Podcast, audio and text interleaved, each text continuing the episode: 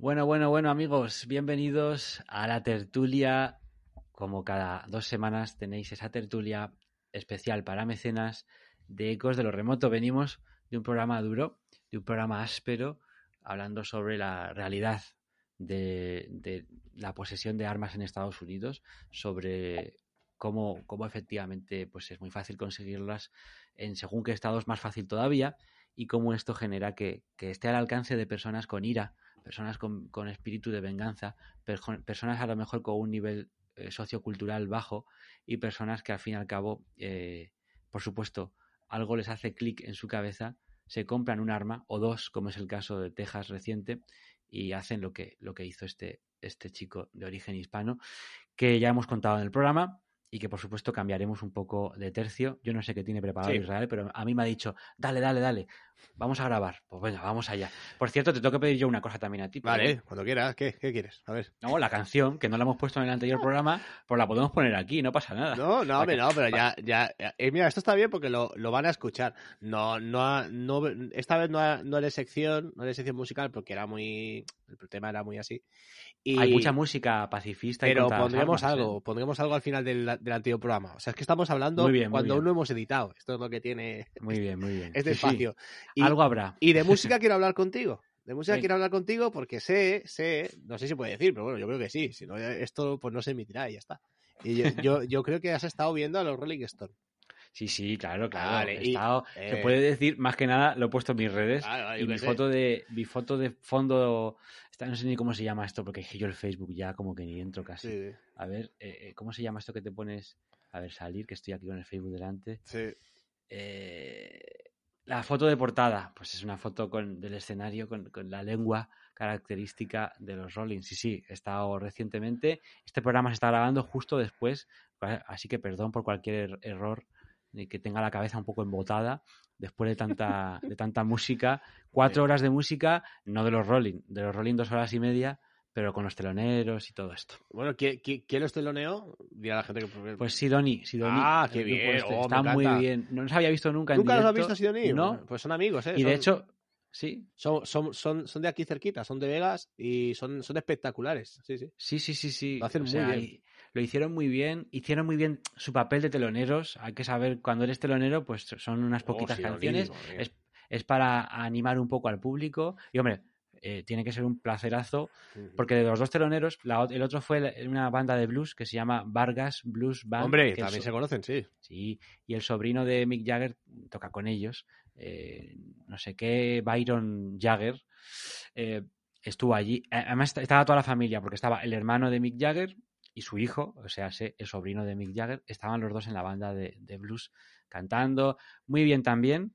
Y, y bueno, eso. Me gustó. Sidoní nunca los había visto en directo. Tiene muy buen directo y mucha energía. Y, y es verdad que los conocía, pero muy poco. Y para el concierto, hombre, me puse las pilas. Me he pasado toda esta semana escuchando a Sidoní en bucle. Me tienen discazos, ¿eh?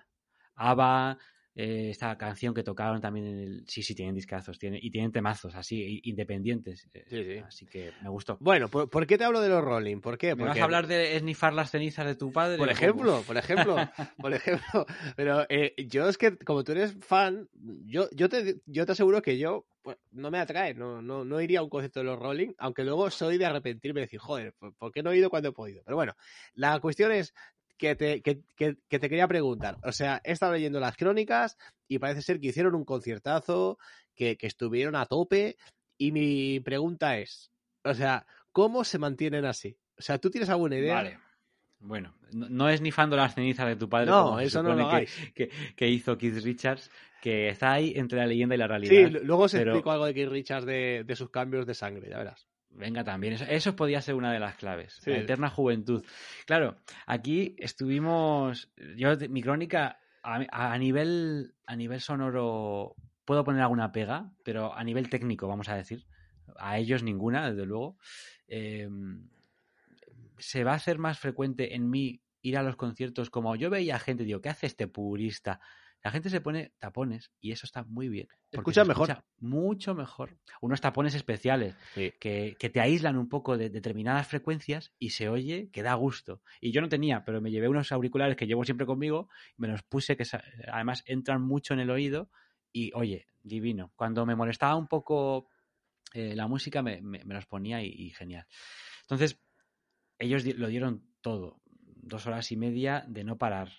Y yo pensé, bueno, estos, estos, yo había, había oído que entre canción y canción se, se marchaban y, y, bueno, pues como a oxigenarse, pero literalmente, a enchufarse una mascarilla de oxígeno, a recuperarse entre canción y canción porque estaban cascados, no fue así. Fue concierto dos horas y media del tirón, una canción detrás de otra, literalmente. Solamente que, claro, hubo un momento en el que Mick Jagger descansó, pero eh, tocó, tocó un par de canciones Keith Richard cantando él. O sea que no hubo parón de ningún tipo, nada más que para hacer el bis como todos los grupos y lo dieron todo. ¿Cómo se conservan? Pues ahí, ahí podríamos hablar de que creo que ya no se meten lo que se metían en la juventud. Sí creo que beben, que está mal, pero bueno, eh, si solamente es eso, pues al menos no es lo peor que puede pasar. Pero me consta que se hacen tratamientos. Por ejemplo, Mick Jagger em, pues hace yoga. Y seguro que hace gimnasia, porque es que no paró de bailar en todo el concierto un tío de 78 años. Que yo, solamente estando de pie esas dos horas y media, acabé reventado pero de pie dando palmitas como un tonto. O sea, imagínate una persona que no para de moverse por todo el escenario como si tuviera el baile de San Vito.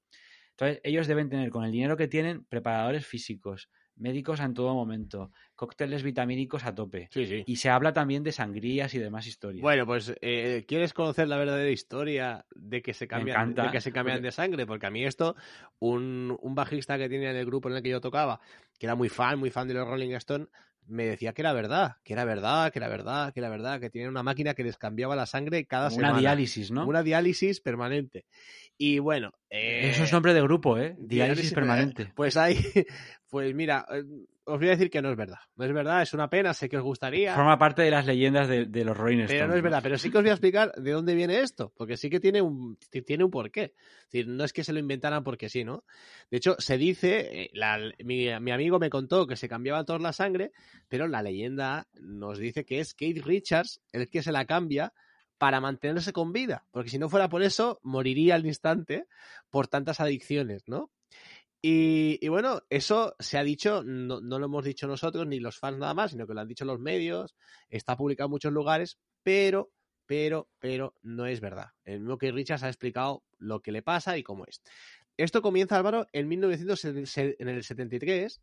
Cuando, sí que empieza pronto. Claro, cuando los Rolling están, están a tope, ¿vale? Están a tope. Claro. ¿Vale? Y, bueno, pues están...